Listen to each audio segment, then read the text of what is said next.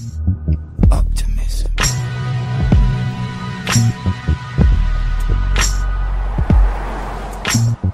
Optimism. А, Всем привет, меня зовут Адис, это подкаст «Темная сторона». Спасибо, что смотрите. Прямо сейчас выпуск. Гость э, Андрей Бабицкий. Он тоже подкастер, у него есть тоже классный подкаст. Э, Но самое главное, приготовьте ваши пальцы, потому что я уверен, что вы сейчас будете просто строчить в комментарии, потому что ли вы либо с чем-то согласны, либо нет. Новая этика, такая тема, погнали. Я вообще подумал, что сейчас, э, в принципе, э, такая штука происходит. То есть я помню, когда был домашний телефон у нас у всех дома, потом появился мобильный, и домашний постепенно-постепенно куда-то вообще, ну, стал просто не нужен. А сейчас э, такая есть история, что тебе на телефон звонят люди, реклама, спам, банки, кредиты. То есть Я давно не подхожу к незнакомым номерам. да, просто ты их обычно не берешь. Даже э, вот. И, и чтобы тебе написали какой-то там звонок, ты обычно договариваешь заранее. Созвонимся там в WhatsApp, созвонимся, все, созваниваешься. И сейчас скоро придет такое время, что даже телефонный разговор, ну, онлайн такой, тоже будет не нужен, потому что голосовые, да, сейчас пришли вот Clubhouse тот же, по сути, та же история. То есть ты, э, э, ну, все меняет. К чему это все придет, как ты думаешь? Вот что, что будет через какое-то время? Как мы будем общаться? Но логика телефона, как мне кажется, ну, аудио, аудио это как бы исходный способ потреблять информацию. Как бы 150 лет назад в России умело читать 2% населения или 1%, ну, не, очень мало. И все все зна- узнавали устным образом. Поэтому, с одной стороны, нам очень естественно это делать до сих пор. А, и, и есть очень много людей, которые слушают книжки, они читают. Да-да-да. Вот. А с другой стороны, у мобильного телефона, когда он появился, а я достаточно стар, чтобы помнить этот момент, э, э, была такая важная социальная реформа он провел, потому что проблема не в том, что тебе можно дозвониться, а в том, что тебе можно дозвониться куда угодно, и ты эти перестаешь это контролировать.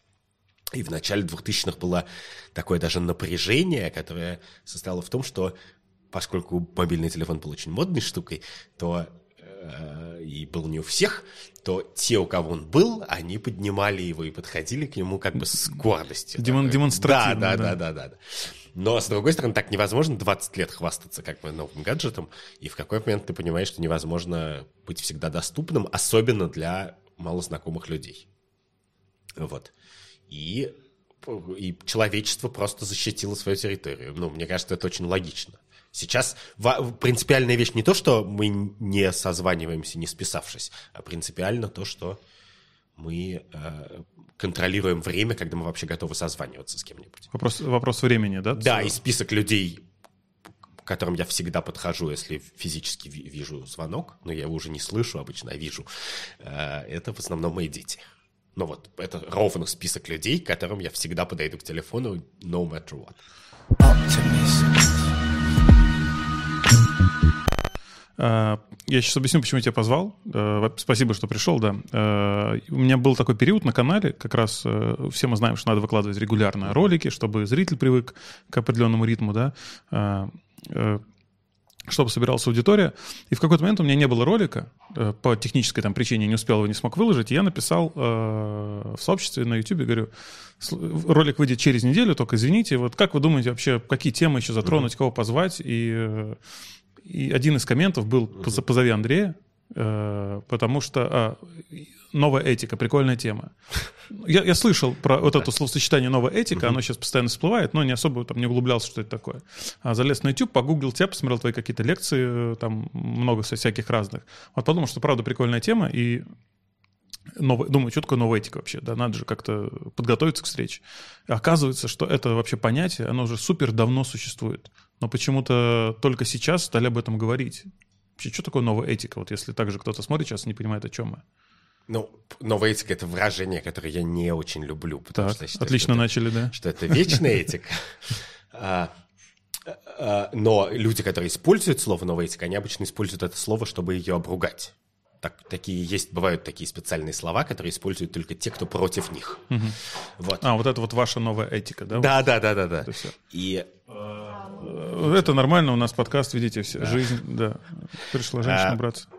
А, и новая этика — это некоторый набор э, представлений о том, как стоит и не стоит себя вести, который довольно сильно отличается от того, что думали про это э, или, или готовы были демонстрировать люди э, некоторое время назад. То есть была какая-то старая этика, которая всех устраивала, и потом наступил какой-то момент, когда старая стала неакту... неактуальна.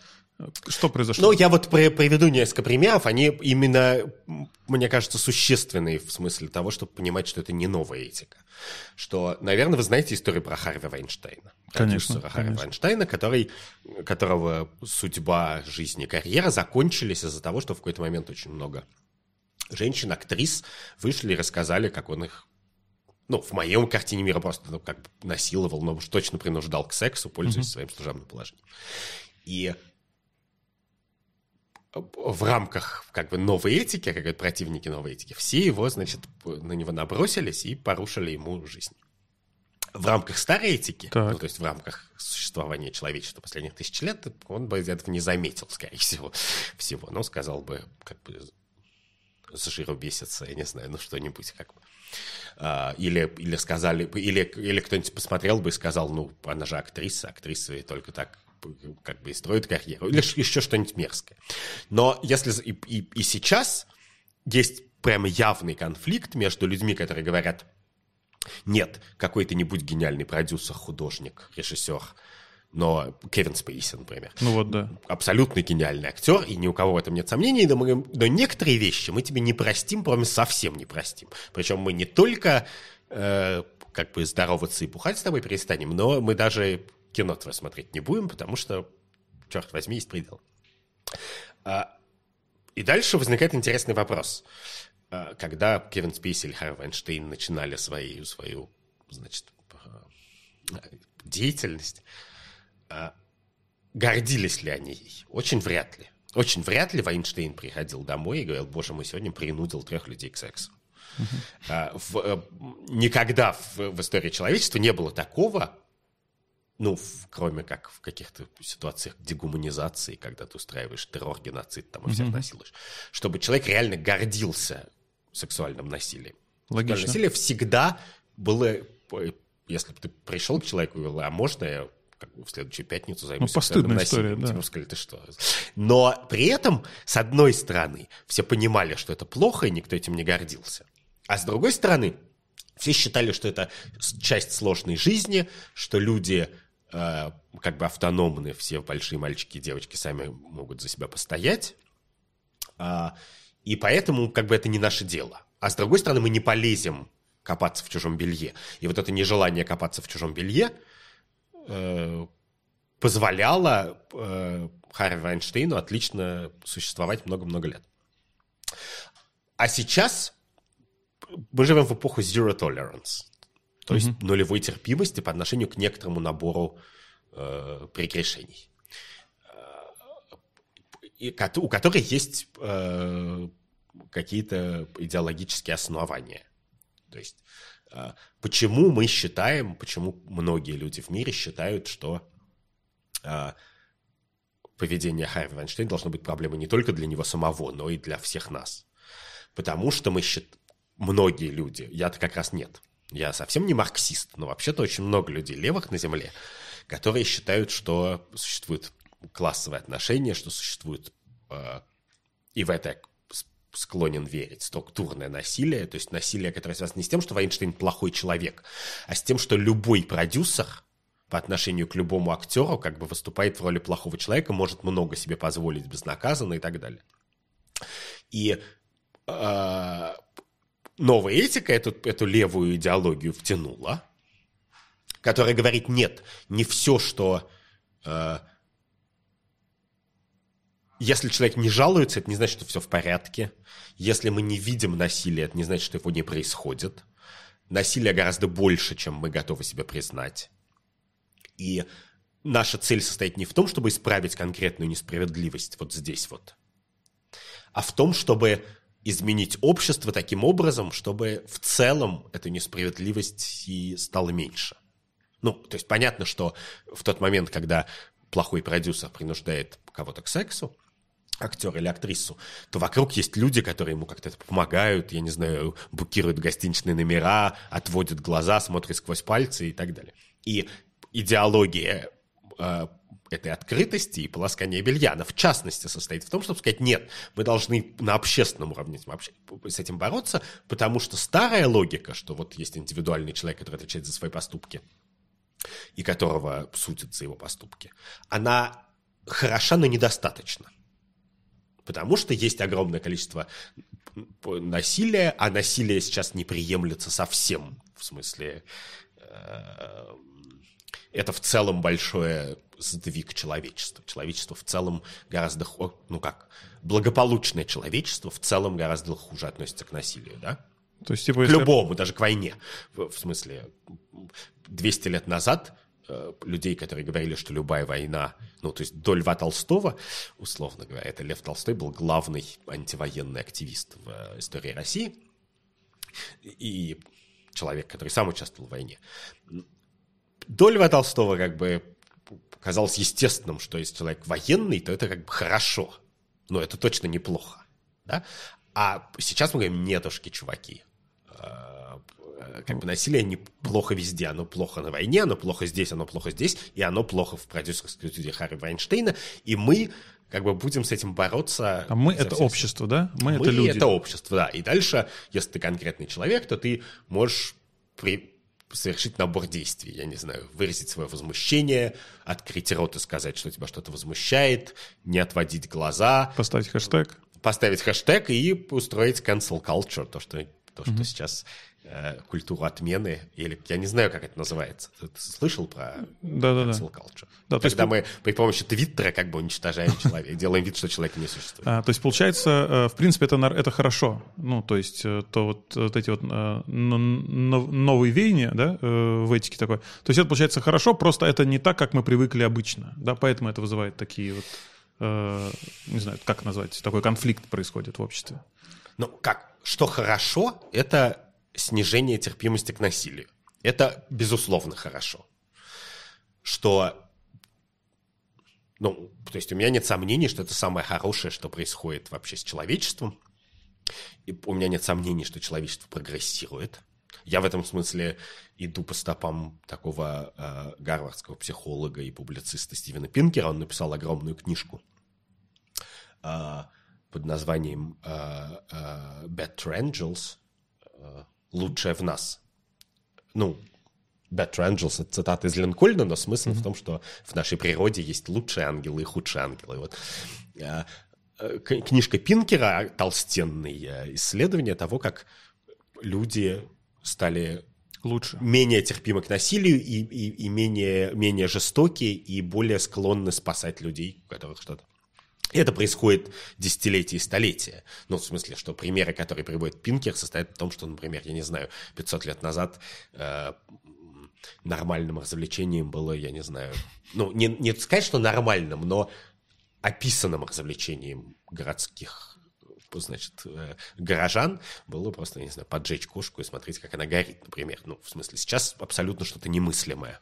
Но... Сейчас есть люди, кстати, это тоже часть движения в сторону нетерпимости насилия, которые отказываются есть осьминога, потому что говорят, что осьминог осознанное э, существо, умное, чувствующее, и мы не можем причинить. Вот, ты э, передел как раз мой такой вопрос, мысль. Э, ну, то, что люди стали менее терпимы к насилию в любом проявлении, это однозначно положительная тенденция, тут вопросов нет но э, нет ощущения, что вместе с этим э, все скатывается иногда до какого-то прям абсурда. Вот условно про осьминога пример, да, когда э, вот эти вот какие-то, вот эта вот э, нулевая терпимость, толерантность, но она проявляется в каких-то вообще самых странных вещах. Ну, я должен сказать, что недавно я посмотрел на Netflix документалку про осьминога. Так. My Octopus Teacher. Про человека, который в Южной Африке каждый день ходил, нырял, скуба дайвил, значит, в холодное море южноафриканское. Ну, в Южной Африке холодное довольно море. А, и, э, значит, общался с осьминогом.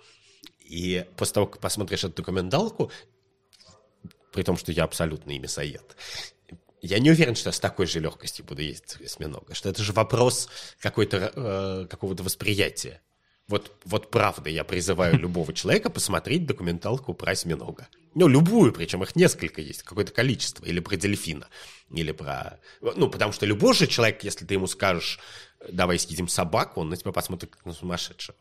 И это всего лишь потому, что собак мы видим в каждодневной жизни. И мы знаем, что собаки умные, чувствующие, дружелюбные животные.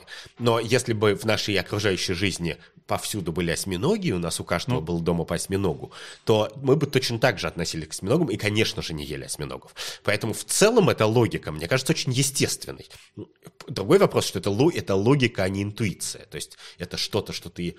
Ну, можно объяснить. Ну, на, нет, если я попытаюсь тебе это объяснить словами, э, то ты покиваешь, но как бы щупальца съешь. А если ты посмотришь четыре документалки, то мне не надо будет ничего объяснять. И, и, и для многих людей это так.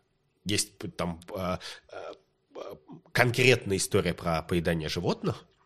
Это единственный, кажется, известный мне случай, когда настоящий моральный философ заменил повадки человечества существенно. Философ этот еще жив, я даже с ним как-то общался, его зовут Питер Зингер, австралийский философ.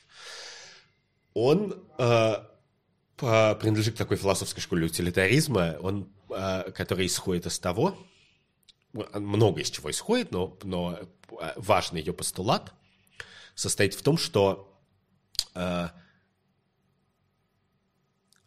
мучение нельзя причинять не, не тем, кто умный или глупый, не в зависимости от осознанности создания какого-то, а в зависимости от его степ...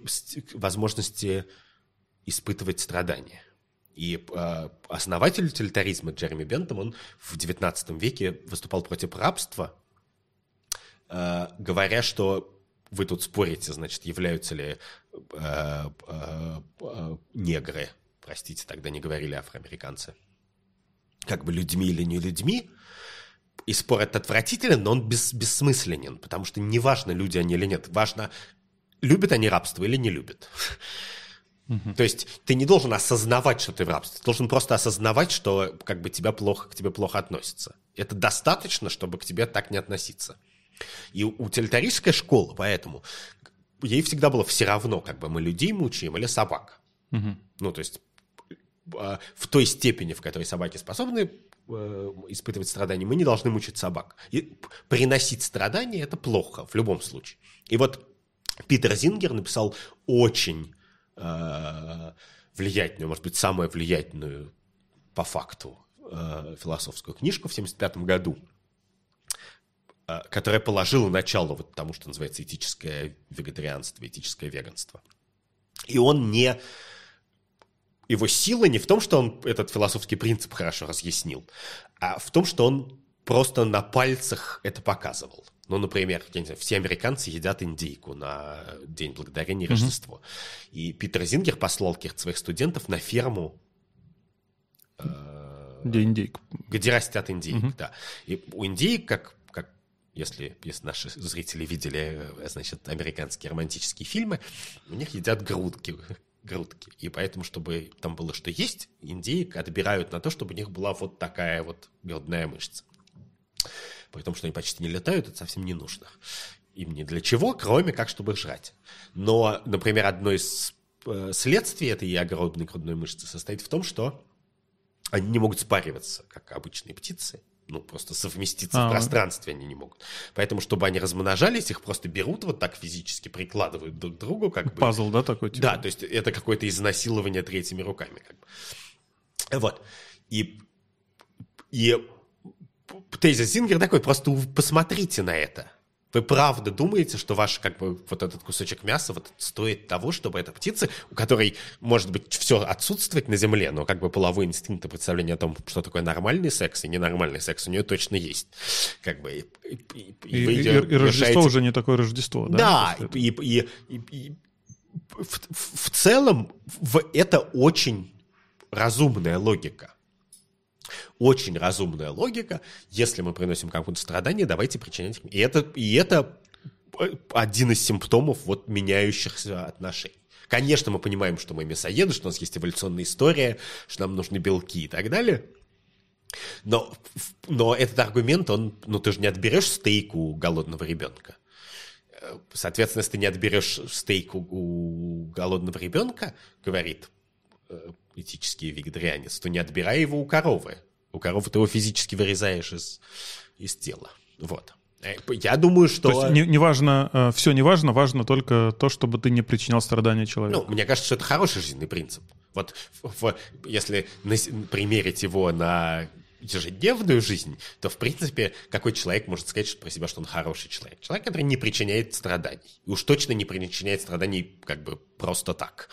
Вот. Ну, это есть к чему стремиться, знаешь. Ну да, и, и вот, но как мы, но просто нам еще повезло, что мы живем в таком богатом и таком, даже мы в России, я не говорю про Запад, в достаточно богатом и разнообразном обществе, чтобы можно было отказаться от мяса и как бы не самому не страдать.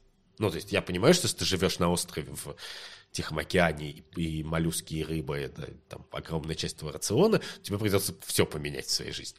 Но в современном мире, come on, как бы есть... э, Да, и поэтому, в частности, ты можешь есть растения, потому что как бы до тех пор, пока мы искренне не поверим, что растения страдают, мы, мы в своем праве. А не отсюда же так вот э, очень условно вытекает э, там та же самая история с э, ЛГБТ-сообществом в мире, да, сейчас, э, о том, что гендер 1, гендер 2, э, то, что вот пытаются уже, ну, скажем так, внести вот в такие, казалось бы, канонические вещи какое-то новое веяние, да, то, что теперь вот там не, не, не, му- не мужчина, женщина, да, там, а вот третий гендер появился. Это тоже в надежде, чтобы этих людей тоже не обижать, не причинять им страдания. Ну, То есть получается нет, так? Третий гендер это э, э, это очень очень э, э, устаревший уже взгляд, потому что, Ага. конечно же, сейчас сейчас э, пишут LGBTQ+ обычно. Э, Каждая буква это своя идентичность, но плюс означает, что идентичность не может быть бесконечна. И это другая идея, которая тоже ведет к э, э, каким-то переменам в человеческом общежитии. Идея э, того, что человек определяет свою идентичность, что сложившаяся идентичность – это конструкты, конструкты в том смысле, что за ними нет никакой реальной, э, э, реальной правды, а есть э, наши отношения. Ну, и это тоже очень старая идея, что вот у тебя родится мальчик и родится девочка,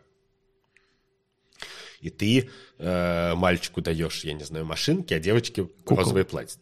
Да. И дальше, даже если девушка вы- вырастет и будет всю жизнь носить розовые платьицы и ненавидеть машинки, то дальше вопрос, она такая, потому что она такая родилась, или она такая, потому что в чувствительном возрасте в три года ты ее такой запрограммировал. И, соответственно, мальчик тоже. А, а дальше у тебя возникает Ну а как, подожди, а как она, если, а как тогда? То есть э, в вакууме она будет? Ну как, вакуум? Почему? Есть способ... Или давать ей и платье, и машинку в детстве? Ну, условно, да, самый простой способ это давать всем выбор, но еще проще в тот момент, когда девочка говорит тебе или мальчик, что я не хочу платьице и машинку, а я хочу машинку и платьице, я не хочу так, а хочу эдак, не надо говорить, нетушки, мы тебя загоним обратно, значит, твои дедушки играли в машинку, прадедушки играли в машинки, и ты, сука, будешь играть в машинки. Можно просто сказать, окей, играй во что хочешь.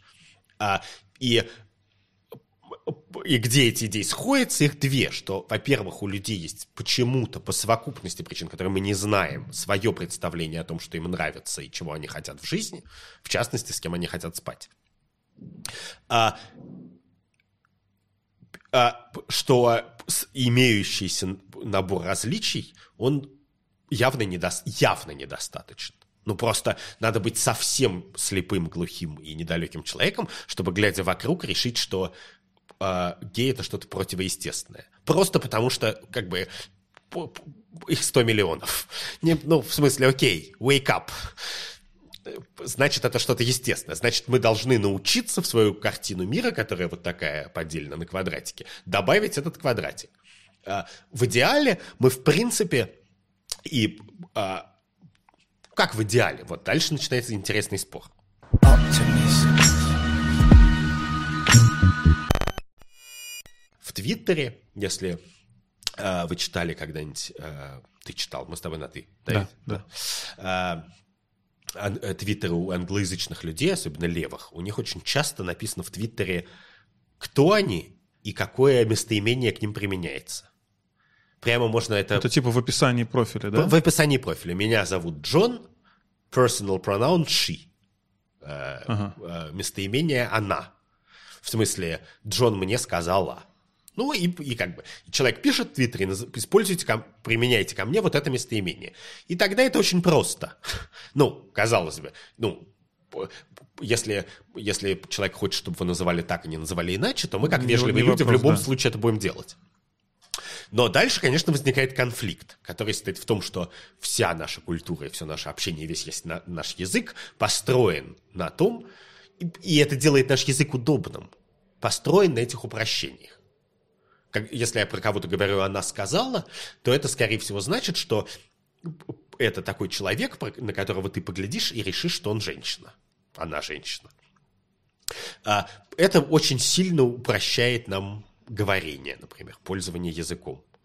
Ну, а, когда мы используем одно слово для названия профессии, а не два, то это просто делает более экономным язык. И мы так привыкли. А язык это дело привычки. И дальше вот начинается уже другая война. Война за то, что ты имеешь право на свою идентичность, и ты имеешь право, чтобы в твоем твиттере мы ее соблюдали. Но ты не имеешь права, чтобы мы каких-то, может быть, ты не имеешь права на то, чтобы каких-то других людей мы заставляли учить этой идентичности. Потому что в чем конфликт? Консерватор говорит, окей, у вас есть 17 разных гендеров, но мало того, что как бы вы описали 17 гендеров, вы теперь в школьной программе заставляете детей учить эти 17 гендеров. Что неправда, потому что, во-первых, не 17, а с- а 7 миллиардов, ну, как бы у каждого человека немножечко своя гендерная идентичность. Как бы кто-то гетеросексуален, но только с четверга по субботу, кто-то Все сложно, да. да, всех я, я знаю, например, и, и в- много женщин старше меня, в поколении старше меня, которые про себя говорят в мужском роде, например.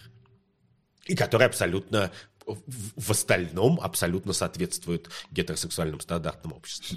Серьезно? Да. Ну, просто и вот- я сказал, да. А, и вот просто так же... Вот они такие. Да, да, это э, более того, это почти языковая норма. Ну, то есть, как норма, в смысле, что это не норма, но это многократно описанные явления. Это Да. Так есть. Но, короче, То есть, окей, мы согласны, что э, э, обращаться к тебе так, как ты просишь, мы тебя уважаем, да, А, но не надо нас заморачивать. Нет, Ну, так то это, это война как раз...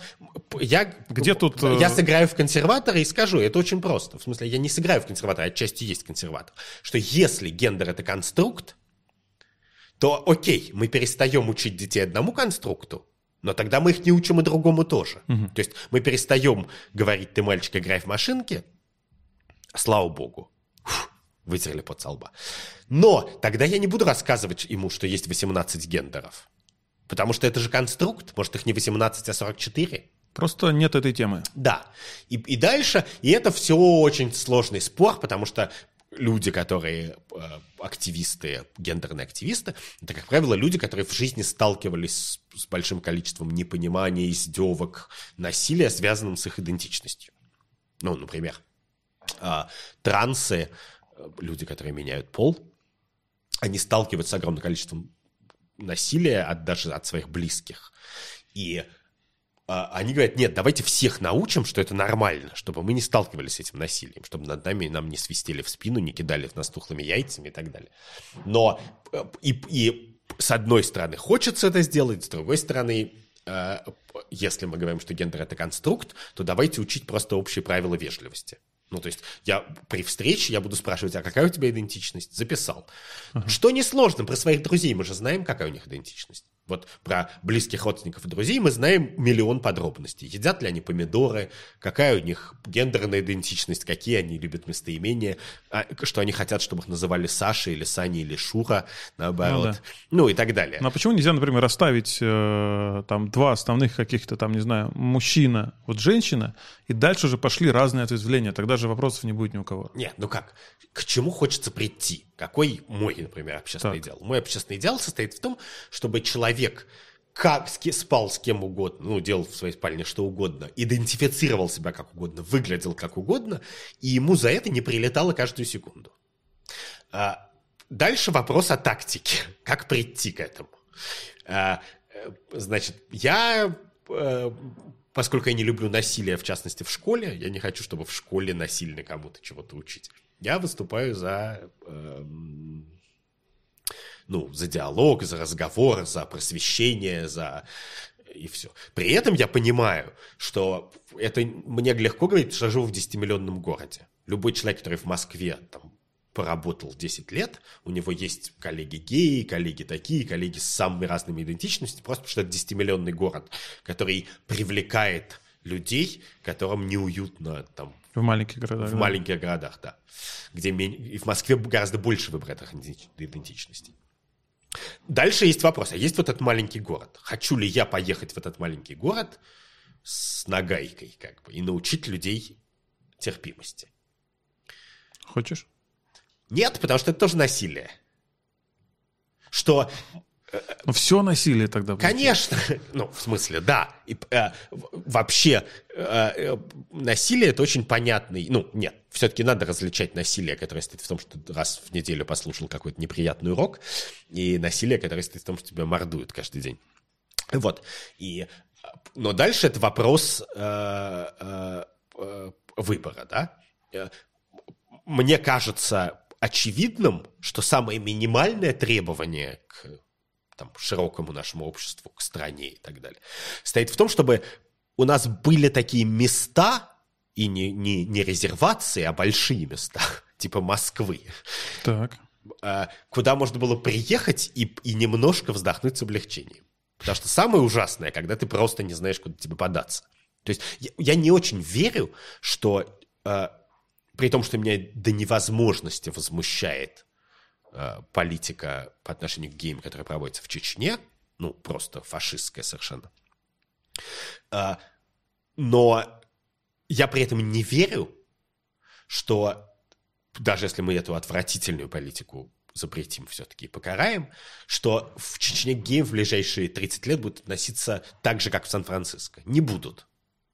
Если ты родился в Чечне гей, то в любом случае проще уехать да? Но вот дальше вопрос, что нужно, чтобы было куда уехать. Нужно, хочется, чтобы было куда уехать. Нужно, и для этого нужно, чтобы во всей стране было какое-то разумное количество процентов людей, которые понимают, что твоя идентичность не есть оскорбление Всевышнего, что это просто идентичность, что ты можешь пойти на работу, и тебя можно нанять, что ты вот так выглядишь, и это не значит, э, что, я не знаю, э, к тебе надо приставать или тебя, наоборот, надо бить. Ну, почему наоборот? Это почему вообще общество так вот реагирует на все, что чуть-чуть другое? А, всегда там, не знаю, гей, понятно, там другой цвет кожи у тебя, там, не знаю, выглядишь ты по-другому. Почему это всегда вот воспринимается так вот в штыки людьми? Почему мы э, изначально не можем быть вот такими свободными, да, и принимать, э, как там какие-нибудь, не знаю, там, хиппи, да, там в 60-е, которые на позитиве ко всему относятся? В, в чем проблема? Ну, вероятно, это часть человеческой природы. То, что мы не видим, нам, нам сложно... То есть у, у, это, у этой человеческой природы есть обратная, очень приятная сторона, которая состоит в том, что когда мы начинаем что-то видеть, мы очень быстро вырабатываем эту терпимость. А, а, в каких-то пределах. И есть э, знаменитый тезис, который возник в ЛГБТ-комьюнити как раз, про выход из шкафа. Что надо mm-hmm. выходить из шкафа не, не только потому, что это в персональной жизни человека, который выходит из шкафа, делает ее честнее, проще и так далее, но и потому, что это всем остальным рассказывает, что нет, что вот эти люди, которые э, ты думал, что они такие же, как ты, они не такие, как ты, и ты с ними здоровался, дружил, работал много лет. И мир не рухнул от того, что они вышли из шкафа. И в некотором смысле эта метафора выхода из шкафа, она применима к чему угодно. К политическим пристрастиям, к гендерной самоидентификации, к сексуальной самоидентификации и так далее. Просто совсем уже как бы утопический идеал стоит в том, что все выходят из шкафа, да? что все перестают подавлять и загонять в себя то, чего они стесняются и чего они стыдятся, или чего они не стыдятся, но думают, что им сейчас за это прилетит. Ну а как вообще выйти из шкафа, вот в этом смысле этого слова, в России? Когда у нас даже там условно в законах э, или хотя бы в том, как их трактуют, ну, тебе прямо отовсюду говорят, не надо вообще этого делать, у тебя будут проблемы. Сиди не рыпайся. Ты мужик, ты женщина, все. Других Ну, вариантов у тебя секунду, быть у нас может. в России в законах э, как бы такие странные законы, я уже, у меня есть некоторые проблемы называть их законами, потому что у слова закон есть техническое значение, но э, в- э, в России этим не ограничивается список вещей, которые ты должен сидеть и не рыпаться. Ты должен, я говорю, помимо того, что ты должен быть мужчиной или женщиной, там, я не знаю, христианином или мусульманином, желательно не, значит, но ты еще, например, должен быть, э, поддерживать Путина или присоединение Крыма. Ну, то есть миллион. И вот за, как бы, например, э, в России есть статья в Уголовном кодексе за, я не знаю, референдум об отсоединении. Если я завтра выйду и скажу, давайте делать референдум об отсоединении Москвы Да, от целостности, России. да, да, Да, да, да. Это же Для поправка меня- как раз, да, по-моему, вот. Ну, это было в 2014 году еще принято. А. Сразу после, после аннексии Крыма. Я сейчас рискую уголовным делом, но да ладно.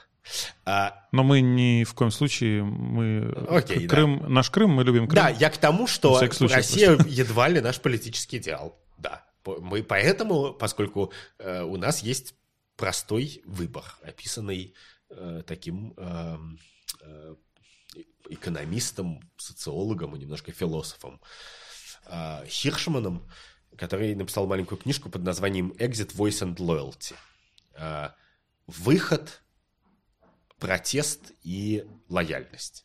И в ситуации, когда ты живешь в стране, например, где тебя не устраивает политическая система, у тебя есть три варианта. Выход, то есть иммиграция, лояльность, то есть вступление в День России, ну, в Ну, некотором типа, смысле. да. Или voice, то есть протест. Возвышение голоса. Как. Вот. Поскольку по совокупности причин, поскольку мы сейчас сидим и общаемся, значит, в, в центре Москвы, э, мы не уехали, ну, я не уехал пока, то у меня нет, то экзит я пока для себя закрыл. А у меня остается лоялти для меня невозможно. Я не могу подписаться под. Соответственно, все, что мне остается, это протест пока что. Ну, в разной степени. Ну, тогда логично даже расставить это так. Сначала протест, потом выход, а потом уже согласиться, если это и это не работает. Optimism. Ну, типа, можно просто не... Ну, не, возможность, допустим, протеста, понятно, да? Нет этой возможности в России се- сегодня. А, возможно, возможности уехать, ну, тоже нет. Не потому что локдаун, а потому что, например, ну, не может человек уехать, потому что он не сможет там найти работу. Ну, потому что он не знает язык. Приходится соглашаться. Нет, секунду. У любого нашего выбора, не только в этой ситуации, а вообще у любого человеческого выбора, есть издержки. Издержки иммиграции понятные. Да. Другая среда, другой язык, карьеру надо строить с нуля. Издержки э, протеста – это невозможность там работать на государственных учреждениях, там, и так, это некоторый набор. А, а, если ты ходишь на митинги, то это еще и там 15 суток, штрафы и так далее. В- Возможно, уголовное преследование. У лояльности тоже есть издержки. А, а, наша задача состоит в том, чтобы эти издержки максимизировать. А, мне хочется, чтобы у- у, э, чтобы люди лояльные тому непотребству, которое происходит в России, Мгм.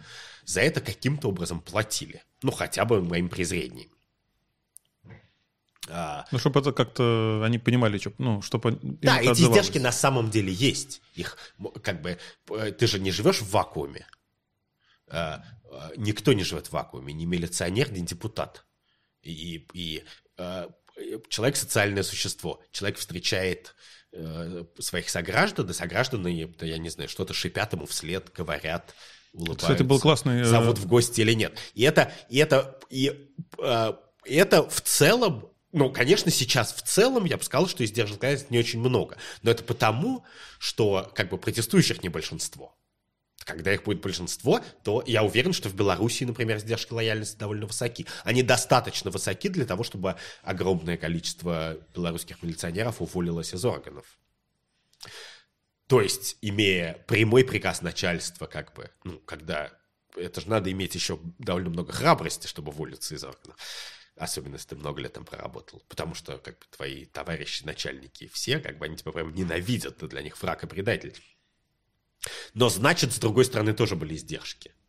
Соседи, мама, любимая девушка, я не знаю, кто-то, кто говорил, ну, как бы, выбирай ты, они или я. И и, и эти издержки, конечно, динамические, они зависят от всего. Но они существуют.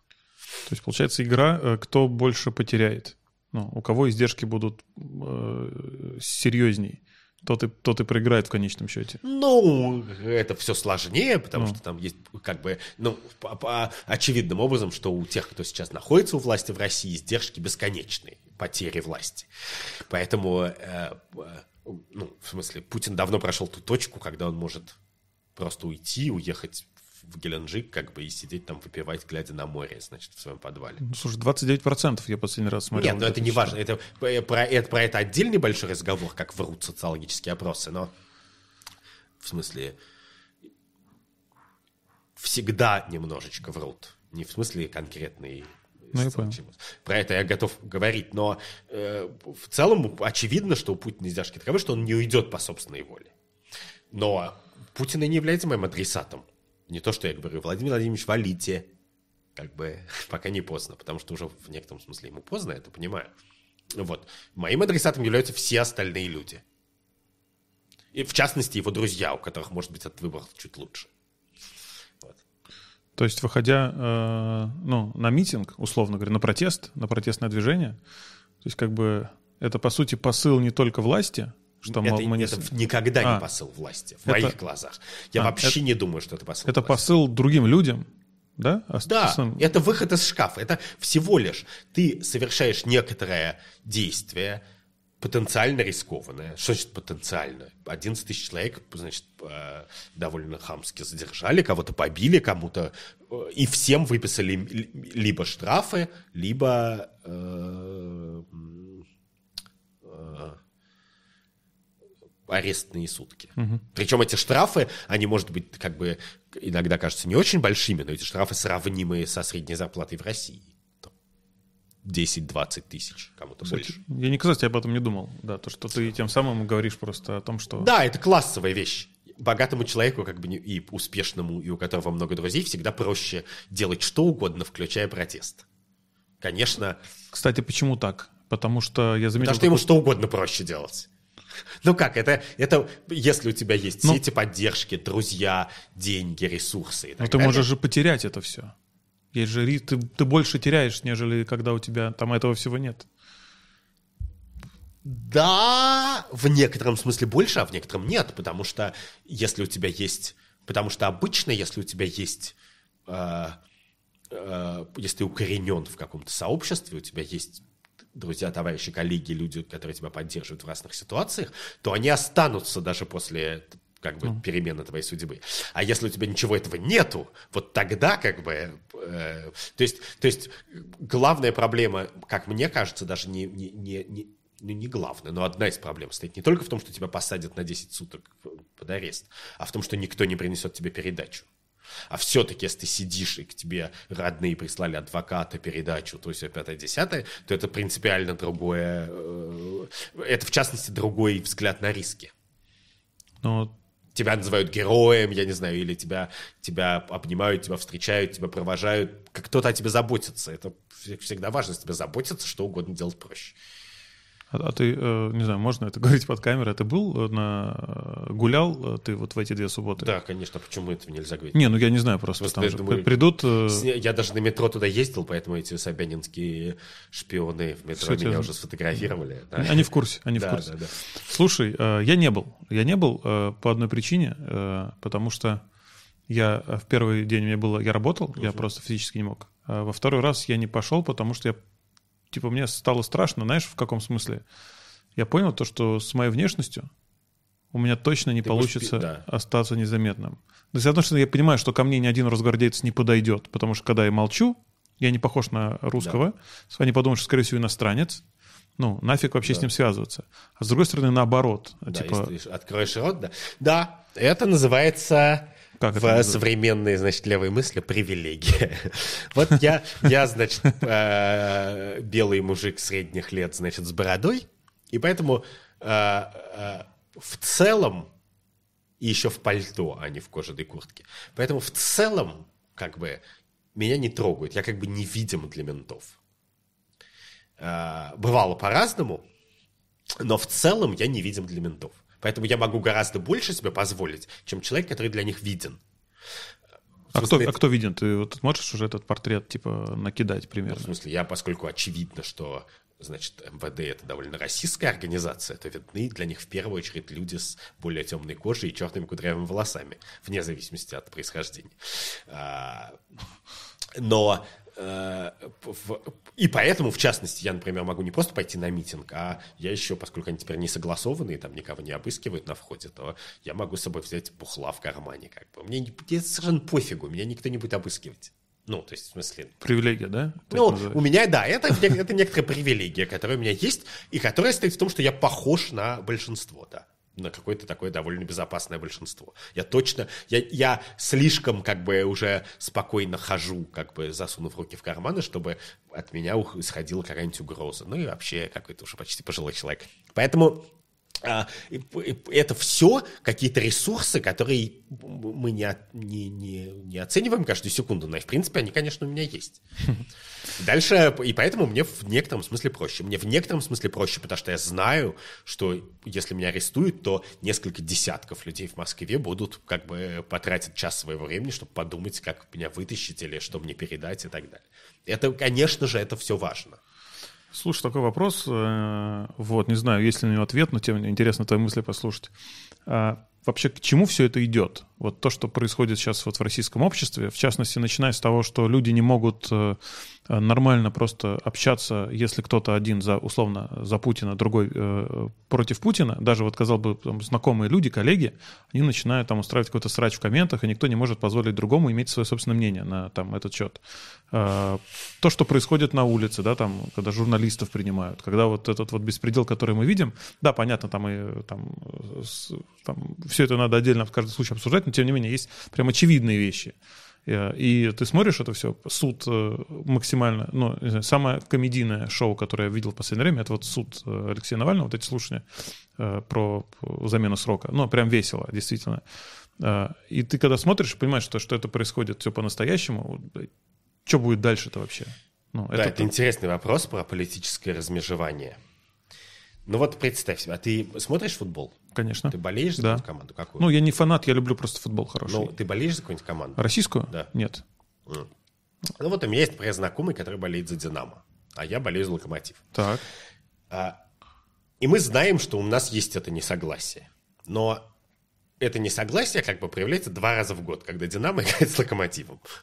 И кроме того, поскольку «Динамо» с «Локомотивом» играют по правилам, то даже если кто-то победил – мы не можем как бы э, друг друга ни в чем обвинять. Ну, потому что, ну окей, в этот раз Локомотив был сильнее, в этот раз Динамо, как бы, ну, Слава богу, сейчас Локомотив получше играет, чем Динамо, но это не важно. Вот. А теперь представь себе, что Локомотив... А когда Локомотив играл в Лиге Чемпионов, а Динамо нет, твой друг э, болел за Локомотив? Нет, конечно. Ну, нормальный болельщик не будет. Но теперь представь себе, что Динамо и Локомотив играют каждый день. Так. Динамо побеждает каждый день, потому что ему ставят 17 левых пенальти. И очевидно, что в этот момент мы с моим другом, если он будет болеть за «Динамо» дальше, мы не сможем говорить ни о чем больше.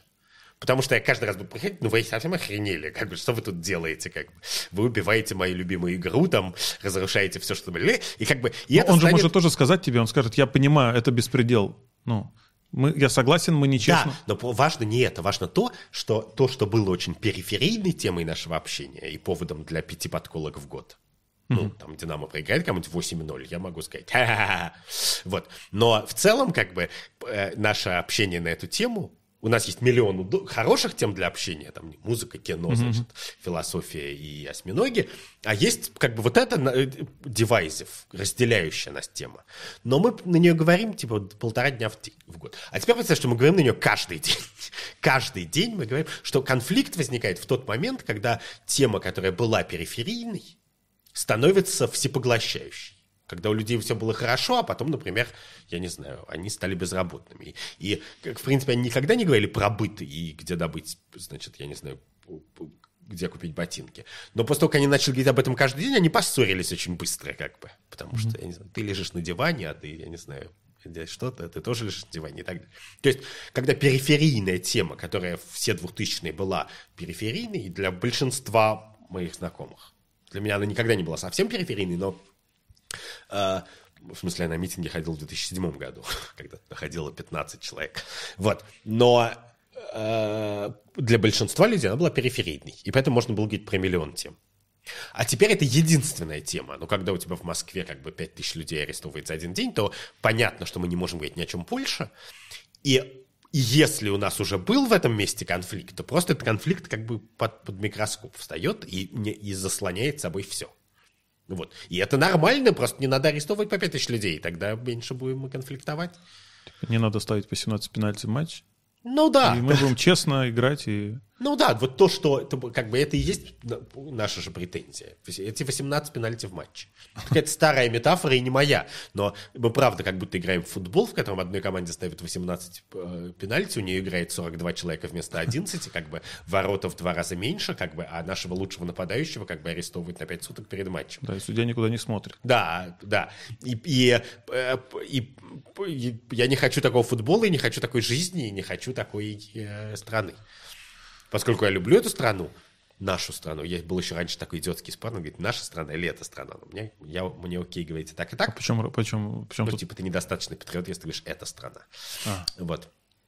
Но я считаю, что указательные местоимения, как бы, это такая же часть русской культуры, как и, значит, Россия, поэтому, значит, эта страна, поскольку я ее люблю, я ее привык, я объездил, я не знаю, 70 регионов России за свою жизнь, и и для меня издержки просто, патриотические издержки иммиграции очень высоки. Вот. Все мои друзья и родственники здесь. То как бы я не могу, у меня нет выбора. Я могу, у меня есть как бы протест или лояльность. Но лояльность это просто спиться. Ну, то есть ты можешь сказать, окей, я люблю Путина, но это буквально то же самое, что как бы, ну, в смысле, после этого пойди купи три бутылки водки и выпей винтом. Ну, потому что по трезвянке это невозможно себе сказать. А что, э, твой прогноз, вот э, куда это все движется? В смысле, не, нет, я ну... сейчас не конкретно про там э, вот эту ситуацию с выходом на улицу, угу. а вот в целом вообще. В смысле, ну, российский ну, политический ну, режим? Да, потому что еще там несколько лет назад, ну, мне вот было сложно себе представить все то, что происходит сейчас. Ну, ну подождите, вот... несколько лет назад Путин как бы еще по закону был президентом. Существенная разница. А сейчас он же тоже президент по закону. Ну, как, в смысле, по закону, по...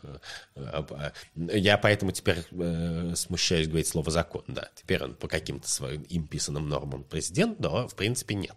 И... А, а, ну, куда это идет? Я, ну, в смысле, динамика очень понятна.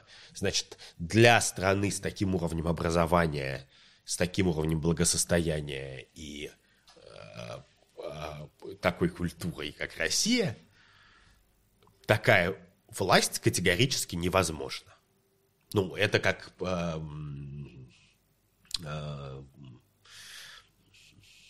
ну, я не знаю, это как позвать гендиректором своей компании работать, э, значит, 11-летнего ребенка, который все время нюхает клей, как бы. Ну, это просто несоразмерные вещи. Как бы Россия слишком клевая страна для вот этого мелкого позорища. И, и поэтому, как бы, с одной стороны, это как-то, с другой стороны, есть какой-то циничный политический расчет, который состоит в том, что для нынешней власти издержки ухода из власти очень высоки, э, ну, запретительно высоки. Э, поэтому, значит, она будет держаться при них максимально. Э, значит, э, э мы как-то попытаемся как-то мы, кто мы, ну, не, не лично я и не, э, у меня, я не вхожу ни в какую специальную организацию, но в смысле люди доброй воли будут раскачивать протест, как-то это будет приходить, это может закончиться очень случайно. Ну, например, кто-нибудь помрет. А, или, э, я не знаю, как-нибудь еще. А, я при этом оптимист, потому что Россия чемпион мира по бескровным революциям. Россия чемпион мира по кровавым революциям тоже, но и по бескровным. Вот. Значит, э, СССР мы разрушили практически бескровно. Ну да, кстати, согласен, было вот. прям совсем. Поэтому э, э, мы, сложно говорить, я там не участвовал, мне было 8 лет, но тем не менее, это как бы пример, пример для нас всех. Ну, в принципе, и в принципе у человечества довольно большой опыт бескровных революций. И э, я оптимист. Ну, слушайте... Я не очень верю, как бы, учитывая начало нашего разговора и в целом, как бы, не склонность людей к насилию, что мы на самом деле способны на кровавую. Вот. Я в этом смысле совершенно... То есть мне это очень-очень-очень-очень сложно себе представить. Вот. Потому что еще и надо помнить, что та революция столетней давности, она случилась на фоне как бы мировой войны. То есть, когда у тебя уже все кровью залито, как бы голод, значит, то все пятое, десятое, и, и она была еще следствием из этого. Ну, то есть такого контраста не было. Ну, мне, мне, я надеюсь, что революция случится до того, как мы дойдем до точки 916 год, честно говоря. Ну, слушай, а очень часто сторонники там э, власти говорят, э, ну, были же еще и хорошие вещи. Ну, э, много же чего хорошего президент сделал власти. Нет? Не считаешь так? Значит, я не очень понимаю, в силу того, что я анархист, что значит много хорошего президент сделал. А, ну, стало лучше, чем было при Ельцине. Да, условно. почему это делает президент, а не как бы люди, которые мировые правительства рептилоидов, которые устанавливают цены на нефть, например. Ну, то есть я, у меня нету, а, значит, а, а, у меня есть, во-первых, мой политический идеал лидера России. Это человек, который как бы не воюет и не ворует. И дальше даже я не важно, правые, левые, мне кажется, как бы готовы с этим согласиться. То есть, в смысле, будет он левым или правым, мне даже сейчас менее важно, чем его как бы согласие и деятельная работа на то, чтобы уменьшать количество насилия, уменьшать оборонный бюджет, подписывать соглашение о ядерном разоружении, э, не, не влезать в Сирию, Украину, Донбасс и что-то и так далее. Потому что, конечно же, э, сидя в Москве, как бы хорошо говорить, что у нас на 10% больше или меньше ВВП, значит, но э, на Донбассе он как бы во много раз меньше сейчас. Вот, и там много людей погибло, и мне хотелось бы иметь власть, которая не сбивает Боинги голландские, Э, это как бы довольно низкая планка, я хочу сказать. То есть я должен сказать, что 99% людей на Земле не сбивают гражданских Боингов. И, и, и в этом смысле любой человек, про которого можно быть уверенным, что он это не будет делать, уже лучше Путина. Это как бы... Вот. Мои претензии к Путину, у меня к нему, э, значит, две или три претензии. Одна стоит в том, что он узурпатор. То есть мне не кажется, что его власть легитимна и соответствует э, писанному, писанной русской конституции, что как бы тот, тот, те нормативные акты, вот, я буду говорить нормативные акты, которые как бы якобы позволяют ему оставаться у власти, незаконны в высшем смысле слова. Я не люблю узурпаторов. Э, э, кроме того, моя вторая претензия моральная – я просто считаю, что э, значит, э, он э, отвратительный человек, который не, не ценит человеческую жизнь ни во что. И в этом смысле я говорю, как бы, Геленджик бы я ему простил, а Боинг я ему не прощу никогда. Когда я летел, когда сбили Боинг, я летел из Лондона в Москву, и меня первый и последний раз в жизни повысили в классе до первого класса я летел British Airways, я был такой счастливым, я сел и, и сел, знаешь, в такое кресло, лежачее. И мне дали шампанское натуральное, какой-то омлет с икрой на завтрак. Вот. И думаю, о, как клево. И поел, и поспал. И когда я приземлился, увидел это, и теперь это мой кошмар. Вот мой кошмар выглядит это как, вот в этот как день, кресло. Да? Это в ту же секунду. Я был в воздухе в тот момент, когда они сбивали бой я спал в этом кресле, выпив шампанского. И, и э, для меня это сейчас до сих пор выглядит как полный ужас. Вот. И, и поэтому я не могу всерьез поддерживать разговор о том, значит, я не знаю, как бы Путин сейчас, как бы, э, я не знаю, украл 2 миллиарда или долларов, или 3, или 17 даже. Как бы Россия богатая страна и все стерпит. Но вот как бы вот таких вещей я не могу простить. Не могу простить человеку, что он готов убить как бы десятки, сотни людей просто так, что, а, что он готов травить людей химическим оружием, как бы не из любых, как бы, э, э, мотивов. А у тебя нет такой мысли? У меня вот она просто иногда, когда видишь весь, весь этот, э, всю эту жесть, у меня такая есть мысль, что, ну, возможно, ну, допустим, предположим, ну, это не его руками, понимаешь? Ну, то есть есть же куча людей, которые хотят выслужиться, что-то еще не всегда очень образованных, умных, которые просто э, косячат максимально, да? А он? Пытаясь выслужиться. Ну вот люди выслужили, пытались выслужиться, избили Боинга. Что сделал Путин? Он сказал, извините, я выплачу компенсацию завтра всем, такого больше не повторится, я всех посадил в тюрьму. А Мне что кажется, сказал? что нет. Он сказал, что что у меня не не- я и жопа не моя, он это не всегда мы. так говорит. Ну, как бы, в- этот момент он становится соучастником. Мне совершенно все равно, как бы, очевидно, что у него не то, что он позвонил и сказал, сбейте Боинг. В тот момент, когда он всех прикрыл, всех, значит, эм, э, отказался платить компенсации, отказался участвовать в расследовании, ну, и так далее, в этот момент, как бы, эту разницу стер он, а не я. Это тоже У вопрос- него был шанс, как бы. Это тоже вопрос про этику, потому что есть очень много примеров, когда в каком-то ведомстве, в, какой-то, в каком-то городе, в каком-то департаменте происходит какая-то где-то внизу Нет, проблема, да. а ру- руководитель Да. уходит в отставку. Да, Ну, без- потому, не- что, потому что это важная идея, которую придумал, как бы э, не, не в России придумали, которая довольно универсальная. Есть маленькая разница между трехлетним ребенком и президентом страны. Трехлетний ребенок может сказать «я не хотел», или «это не я, это Вася» там, или просто заплакать и уйти к себе в комнату. И мы его поймем. А президент страны, как бы, ну, если ты как бы настолько не отвечаешь за свои поступки, то уйди. Как бы, дальше мы обсудим, как бы, но очевидно, что, как бы, э, э, Россия это вообще такая страна, где большая часть зла происходит не в момент как бы преступления, а для покрытия его следов. То есть, э, гора- б- м, то есть поразительно, я, у меня не укладывается в голове, что можно было сбить Боинг, но еще более и, и дать каким-то обезьянам с гранатометом бук, при помощи которого это сделали. Но еще больше у меня не кладется в голове, сколько говна на всех этажах власти было сделано, чтобы как бы сказать «жопа не моя». Какие-то э, чудовищные идиотские версии того, как это произошло.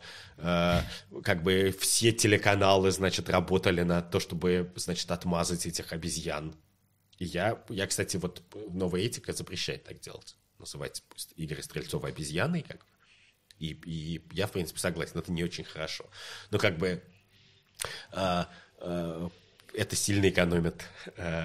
Это то, о чем я говорю. Иногда какое-то выражение очень экономит время, но э, но, а значит, противоречит нашим новым стандартам злоупотребления. Но не суть. Короче, гораздо больше зла, не меньше зла было сделано потом для покрытия этого.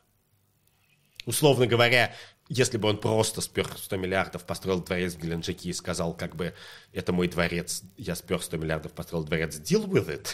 Но это довольно политически странная ситуация, но я бы как бы на бытовом уровне, я бы как бы гораздо мне было проще с ней жить, чем если он, значит, сначала травит новичком людей, которые рассказывают про коррупцию, а потом убирает их в тюрьму. Как. Ну, короче, у меня вот, вот мои претензии главные. Одна – это узурпация, а вторая – это э, моральная штука. Я, например, считаю, что две главных проблемы России моральных вообще не имеют отношения к протестной повестке. А, Это тюрьмы и 228 статья. Значит, э, Ну, 228 это понятно, да. У него, ну, вот. Я думаю, что больше всего зла в России происходит э, благодаря 228 статье и благодаря как бы тому, что ГУЛАГ как бы живет и процветает, в системе, да? метастазирует, значит, да, в системе исполнения наказаний.